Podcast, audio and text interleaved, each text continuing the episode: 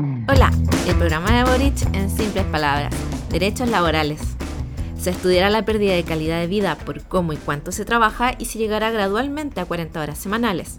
Considerando esto, más el aumento de sueldo mínimo, se creará un subsidio para apoyar a las pymes para no afectarlas de manera negativa.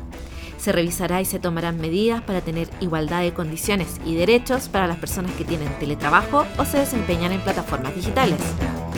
Búscanos como Profes por Dignidad